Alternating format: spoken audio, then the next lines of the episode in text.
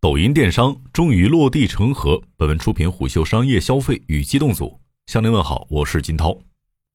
千呼万唤始出来，抖音盒子终于低调上线了。十二月十六号，抖音电商独立应用程序抖音盒子正式上线 iOS、安卓系统，并登陆各大应用市场。官方介绍称，抖音盒子是抖音旗下潮流时尚电商平台，主要围绕风格、时尚、购物。涵盖街头文化、高端时装、彩妆护肤等内容。作为抖音电商业务的独立产品，抖音盒子长得非常像得物 APP，但在内核上却暴露出企图正面分食淘宝、京东、拼多多市场的份额的野心。字节跳动试图从三足鼎立的电商格局撕开一条新入口。作为一款主打时尚潮品的电商 APP，抖音盒子下方导航栏分别为首页、订阅、购物车和我的按钮。与抖音类似，依旧看重生态布局，通过内容奠定了其宣传的面向年轻人、潮流时尚平台基调。用户可刷到各种关于穿搭、潮品的视频，并支持用户上传视频、开启直播。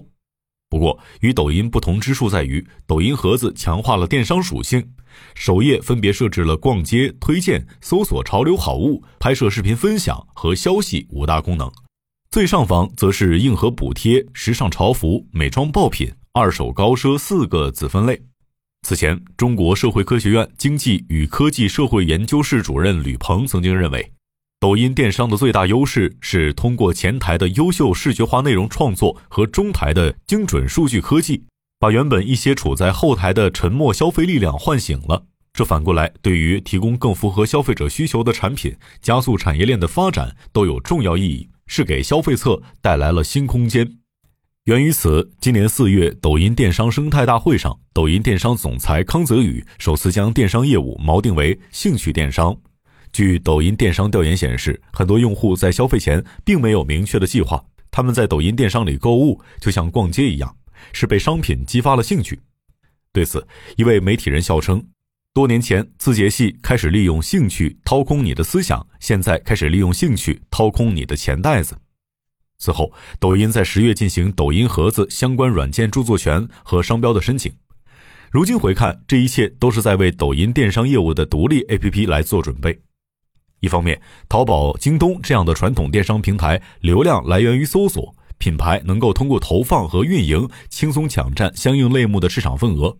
等于说，搜索流量成为了推广及提高 ROI 的工具。反观抖音的兴趣电商，主要流量逻辑将继续沿用字节系的算法逻辑，推荐算法会限制头部玩家的流量攫取，进而根据商品和视频内容的受喜爱程度，用算法来分发自然流量。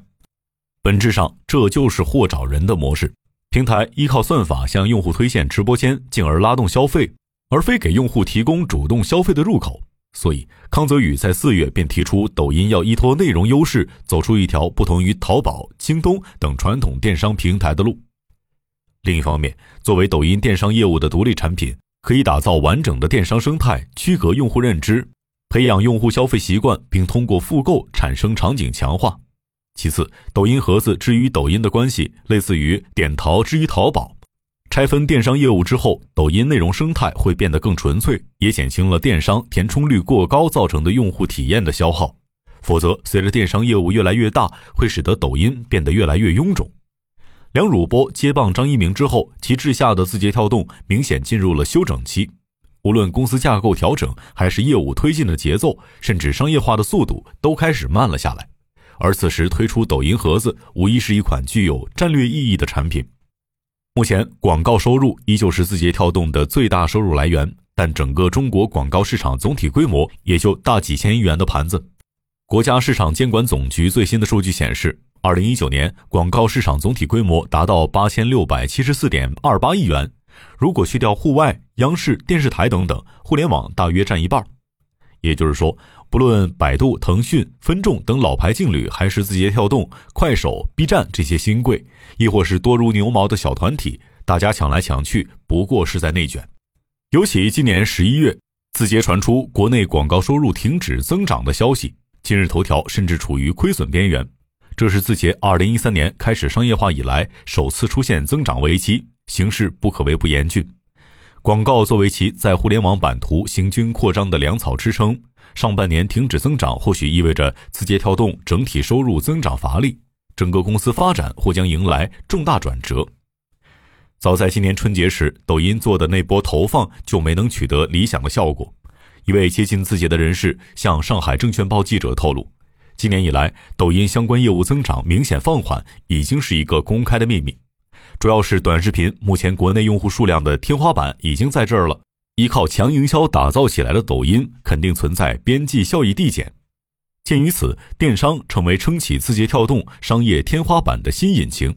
毕竟，短视频赛道变现无外乎广告和电商两大渠道，广告收入乏力，资源和重心自然会向着电商业务偏移。二零二零年初，字节跳动为抖音电商定下的商品成交总额目标是一千二百至一千五百亿元，最终达成数字超过五千亿元。二零二一年四月，抖音电商首届生态大会上，抖音电商总裁康泽宇表示，根据第三方测算，兴趣电商的 GMV 到二零二三年大概会超过九点五万亿。另根据易观分析发布的《电商行业洞察二零二一上半年》。二零一八年到二零二零年，我国的直播电商交易规模从一千四百亿增至一点零六万亿。报告显示，二零二一年上半年直播电商的交易规模已经突破万亿，这一数字预计二零二三年直播电商规模将超过四点九万亿元。直播电商之所以爆发出如此巨大的势能，其本质是对流量成本的控制以及流量运营效率的最大化，从根本上解决了传统电商两大顽疾。既降低了获客成本，又提高了转化率。基于此，在流量变得稀缺、成本居高不下的大环境之下，淘宝、抖音、快手、拼多多、B 站、小红书等一众互联网公司接连进军直播电商试水，最终，直播电商领域由淘宝、快手、抖音组成的三国杀陷入了资源竞合及流量供应链能力的比拼。淘宝直播胜在强大的供应链以及全品类覆盖的 SKU。有限的日活却有极高的转化率。坊间传言，阿里内部曾做过测算，一千个淘宝外的点击和一千个淘宝内的点击比较转化率，后者能比前者高出四十多倍。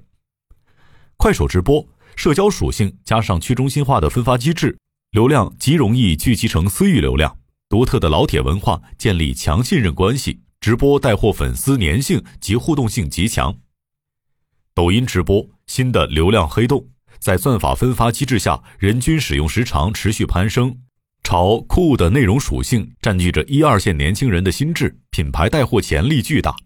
过去一年多的时间里，抖音直播的重心明显从明星带货转向了品牌商家。为了吸引更多优质商家的入驻，抖音开启了品牌号百大增长计划。为了增加品牌商家的曝光机会，抖音提高了品牌专场的次数。除此之外，还有抖音奇妙好物节、商家沟通会等活动。连抖音电商生态大会上的罗永浩、胡海泉等头部主播都表示，未来的业务战略是大号做影响力，小号做垂类电商。这多少有点大号做品牌，小号是 SKU 的味道。说实话，经过淘宝、京东、苏宁易购等电商十几年的渗透。再加上后来者拼多多、有赞、宝宝树等社交电商下沉至四五线，搭建起底层网购服务的毛细血管之后，消费者购买力能瓜分的也都瓜分的差不多了。这时候，抖音说到底还是要从电商流量盘子最大的阿里桌上抢蛋糕，就是用公益流量养电商，试图做直播电商领域的天猫。不过，仅仅靠流量这一张王牌，抖音盒子似乎还不足以撼动现有电商江湖三足鼎立的格局。首先，流量虽然是字节系应用程序最大的优势，但高用户规模背后却存在着低粘性的隐忧。据相关数据显示，二零二一年六月，快手日均用户时长提升到一百零六分钟，且电商复购率高达百分之七十。而据媒体的相关报道，陈凡 VP 潇潇曾在一档播客中提到，抖音的复购率非常低。一方面，抖音锚定的年轻人群消费能力强，但注重服务，购买决策更谨慎。抖音至于他们的主要作用是杀时间而非购物，所以即便抖音请一些明星网红来直播带货，直播间同时在线人数也远远达不到明星在在快手直播时的用户在线人数。另一方面，中小主播之所以能够在抖音上快速发展，是因为抖音降低了电商流量成本，但这种成本会随着参与者的增加而上升。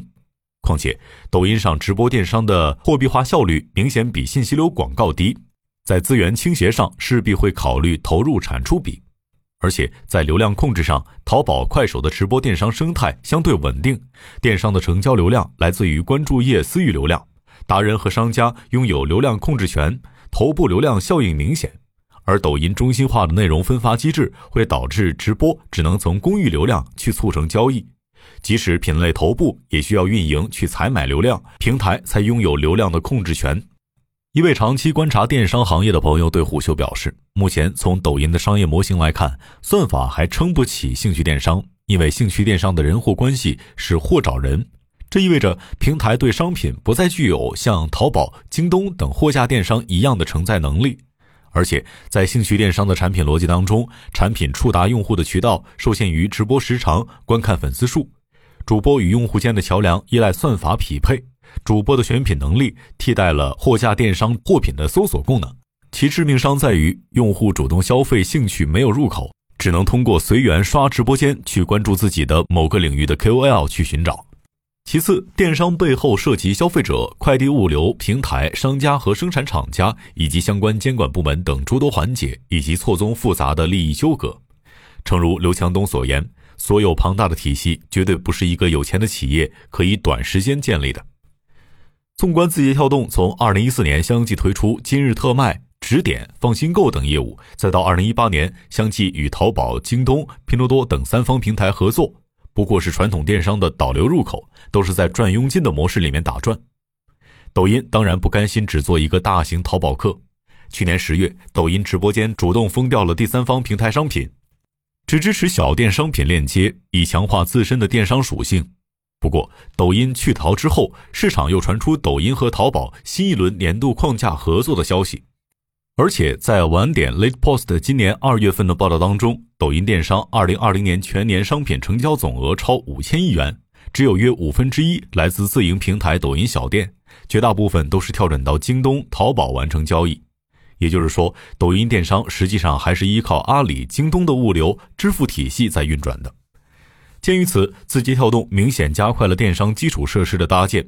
从2018年抖音小店上线到2021年抖音支付的上线，从2021年3月上线巨量千川到2021年8月抖音小店升级抖音商城，十月内测完成图文种草功能。这一切不过为了让品牌商家从品宣到卖货，从投放到运营，全链路动作都在抖音生态里面完成。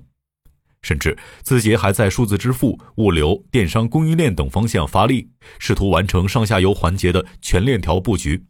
比如，字节跳动连续投资了多家物流科技公司，包括商纵腾集团、佳智科技、未来机器人等。八月二十五号，字节还连续成立两家物流服务公司。分别为上海道趣悦动物流科技有限公司和上海星辰悦动供应链管理有限公司，足见抖音对于物流体系搭建的重视。除此之外，抖音电商还将推出送货上门的服务，满足对配送服务要求较高的消费者，以降低消费者对于物流的投诉以及商品退货率。目前已经接入了中通、圆通、韵达等主流快递服务。甚至为了保证物流数据的安全，抖音在八月初停用其他平台的电子面单，换用自主电子面单。可即便电商基础设施搭建完成，抖音的供应链、支付、物流、售后体系仍旧尚显稚嫩，用户评价体系、产品供应链、平台规则的建立也并非一朝一夕能够完成的。以淘特 APP 为例，其作为阿里狙击拼多多的战略性产品。不仅享有庞大供应链的优势，还有淘系平台商家资源的巨大倾斜。即便如此，淘特用户量从零增长至两亿，也用了一年多的时间。而各项基础设施尚属于初建阶段的抖音盒子，试图在电商江湖站稳脚跟，可能需要更长的时间。一位电商观察者体验过抖音盒子之后，亦对虎嗅表示：“现在抖音盒子里大多是美妆和服饰，短视频和货架电商结合的还算友好。”同品牌旗舰店下单价格比淘宝便宜，也比点淘用户体验好。不过很多都是抖品牌，真正意义上的品牌货没多少。抖音电商应该内部评估过，他打天猫还是不太现实的。商业洞听是虎嗅推出的一档音频节目，精选虎嗅耐听的文章，分享有洞见的商业故事。我是金涛，下期见。